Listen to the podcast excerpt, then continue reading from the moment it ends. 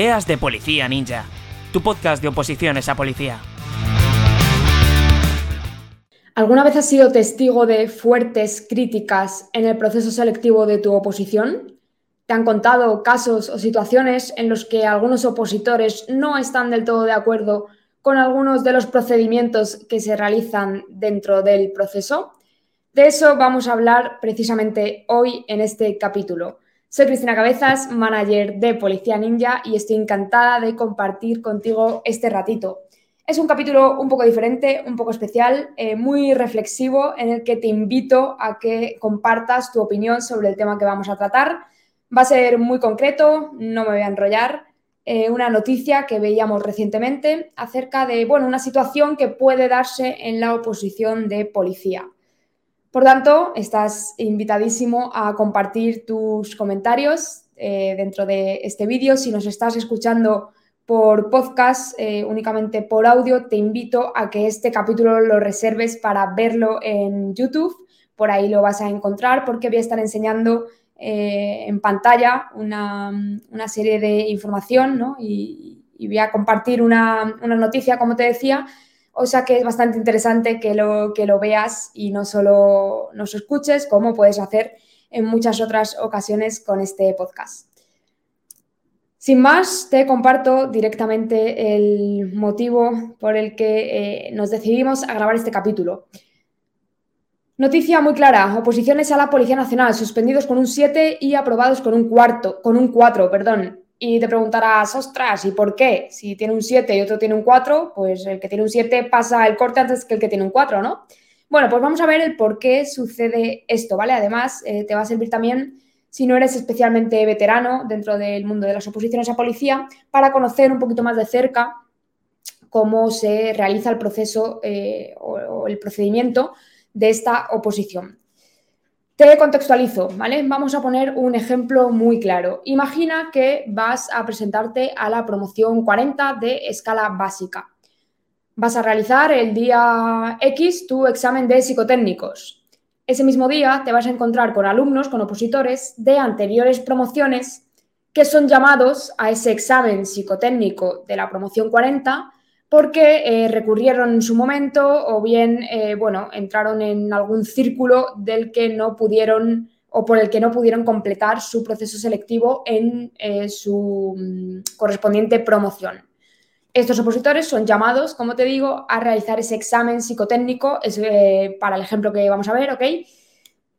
junto a los opositores de la promoción 40.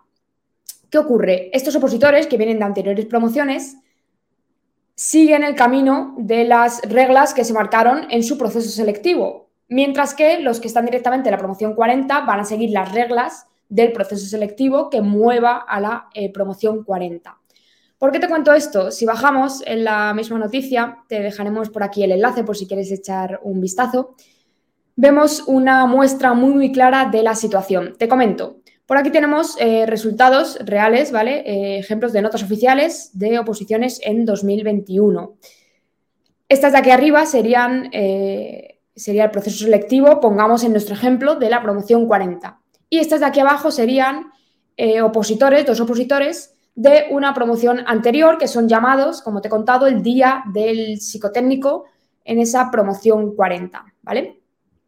Estos de aquí arriba, por concretar, tienen eh, una nota de un 405 y un 479 y ambos están aptos. Pues porque en el proceso selectivo de su correspondiente promoción, de la 40, en el ejemplo que te estoy dando, la nota de corte queda por debajo eh, de ese 405 mínimo, ¿vale? Para que ambos, en este caso, o para que este, en este caso, eh, pueda ser apto, como ves aquí. Los dos de abajo son los opositores que vienen de anteriores procesos selectivos y en este caso cuentan con un 7,3 y un 6,2. Y vemos por aquí no apto. Y dirás, hostia, Cris, ¿y por qué con un 4 son aptos y con un 7 y un 6 no son aptos? Por lo que te comentaba, estos de aquí abajo siguen eh, las reglas de juego de su, eh, de su convocatoria, ¿vale? De su promoción. ¿Qué ocurre? Pongamos que son de la promoción, me lo invento, ¿vale? De la promoción 39. Pues imaginemos que son datos totalmente inventados, ¿ok? No quiero eh, confundirte. Imaginemos que la promoción 39 la nota de corte de los psicotécnicos fue un 7,5, ¿vale? Fue una oposición dura, un proceso complicado y pongamos que salió un 7,5 de nota de corte. ¿Qué ocurre? Que estos, perdona, que se me ha ido, estos dos opositores que tienen un 7,3 y un 6,2 no superan ese 7,5. ¿Dónde está la polémica o dónde está esta posible crítica que se puede escuchar? Pues que estos dos de aquí arriba, con menos de un 5 en este caso, por eh, resumir un poco, están aptos y estos dos de abajo, con mucha más nota en el mismo examen, no están aptos. ¿Por qué? Porque estos de aquí abajo tienen que cumplir las reglas de juego de su propia promoción. Es un tema peleagudo, como verás, eh, es un tema complejo, pero es un ejemplo muy claro de, eh, de, de críticas a un proceso selectivo que para algunos no está bien planteado, para otros a lo mejor sí, pero en cualquier caso lo que abre es un debate, es, eh, bueno, mm, un escenario en el que cada uno puede compartir o puede ser libre de expresar su propia opinión. ¿Qué ocurre? Aquí hay siempre opositores que salen beneficiados y opositores que salen perjudicados.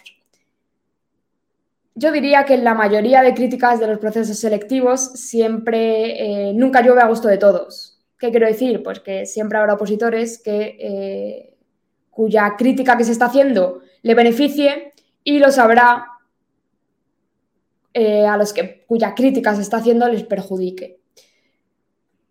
Es muy complejo, eh, los procesos selectivos de las oposiciones no son fáciles, eh, mucho menos cuando son oposiciones muy grandes en las que se presenta mucha gente, como puede ser el caso de policía. Y bueno, al final, por un lado o por otro, siempre acaba habiendo algún tipo de, mm, crítica o de escenario que no es, como digo, eh, mm, para el gusto de todos, ¿vale? Te invito, como te decía, a que comentes en este vídeo qué te parece esta situación. Bueno, eh, te, dejamos por aquí, como hemos dicho, el enlace de la noticia. Eh, está bien expuesto, está explicado. Eh, siempre entra al final en juego, pues que si el Tribunal Supremo, que si diferentes aspectos ya más, bueno, pues más, mm, no sé cómo decirlo, más serios en el sentido o más de Em, de, oye, de un proceso largo, ¿vale? Que, que no siempre es fácil. Y con esto quiero ligar, ya para ir cerrando, no me voy a enrollar mucho más, a la parte de eh, hasta qué punto es, em, es conveniente meterse en procesos de, eh, bueno, de reclamaciones o de em, historias ¿no? que suelen tardar en resolverse. ¿Por qué digo esto? Porque muchas veces eh, la oposición a Policía Nacional es un ejemplo muy claro porque eh, sale, eh, cada año tiene su mm, correspondiente promoción, su correspondiente proceso selectivo. ¿Qué quiero decir con esto? Que cada año hay una nueva oportunidad de pillar plaza.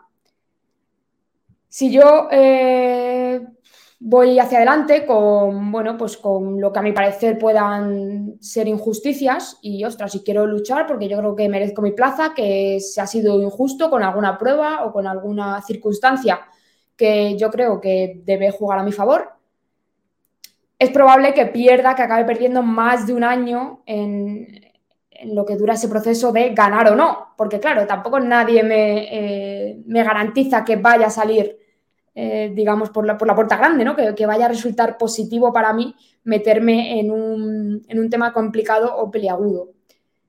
Sin embargo, si yo eh, freno en seco, si yo dejo de opositar porque confío ciegamente y al 100% en lo que estoy reclamando, de cierta manera estoy perdiendo oportunidades de pillar plaza en los siguientes procesos selectivos. Bueno, esto es bastante personal. Hay opositores que dejan totalmente de, preparar la posición porque van al 100% a luchar por lo que ellos consideran que merecen y es totalmente lícito. Y hay otros que, eh, bueno, que siguen ese mismo camino, pero dicen, hostia, pero yo voy a seguir opositando porque yo sé que tengo muchas, eh, muchas papeletas para pillar plaza en la siguiente sin necesidad de que se me resuelva este, este jaleo ¿no? creado en la anterior. Es bastante personal, como digo, al final, bueno, en cuanto a ventajas, eh, ya llevarás cierto nivel, ya llevarás ventaja, valga la redundancia, en cuanto a otros opositores que empiecen de nuevas, entonces tendrás más oportunidades en la siguiente convocatoria de, conseguir el objetivo al final. Como digo, no es cuestión de posicionarse aquí o no, es cuestión de exponer este tipo de circunstancias que se pueden dar, que hay que hablarlas también cuando se empieza a opositar, ¿por qué no? Es, bueno, es un escenario más que se puede dar en los procesos y eh, no siempre se, trata, ¿ok? Mucho menos desde las propias eh, academias a veces. Entonces, nada, este capítulo era simplemente para eso. Te invito eh, una vez más a que comentes con total libertad.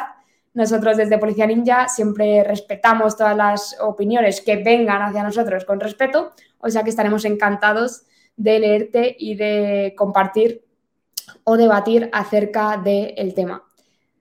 Nada más, te invito a que te suscribas a nuestro canal de YouTube para no perderte ningún contenido de los que estamos subiendo, tanto de este podcast de Ideas de Policía Ninja como del resto de temáticas de oposiciones y de la academia. Y que nos sigas acompañando en este viaje y para todo lo que te podamos ayudar, aquí estamos encantados de hacerlo. Un abrazo muy fuerte, mucho ánimo con la OPO, vayas a lo que vaya y es a lo que vayas y estés en el punto que estés. Y eh, bueno, mucho, mucha guerra, dale mucha caña, que al final eh, se puede conseguir. Un abrazo, compi. Chao.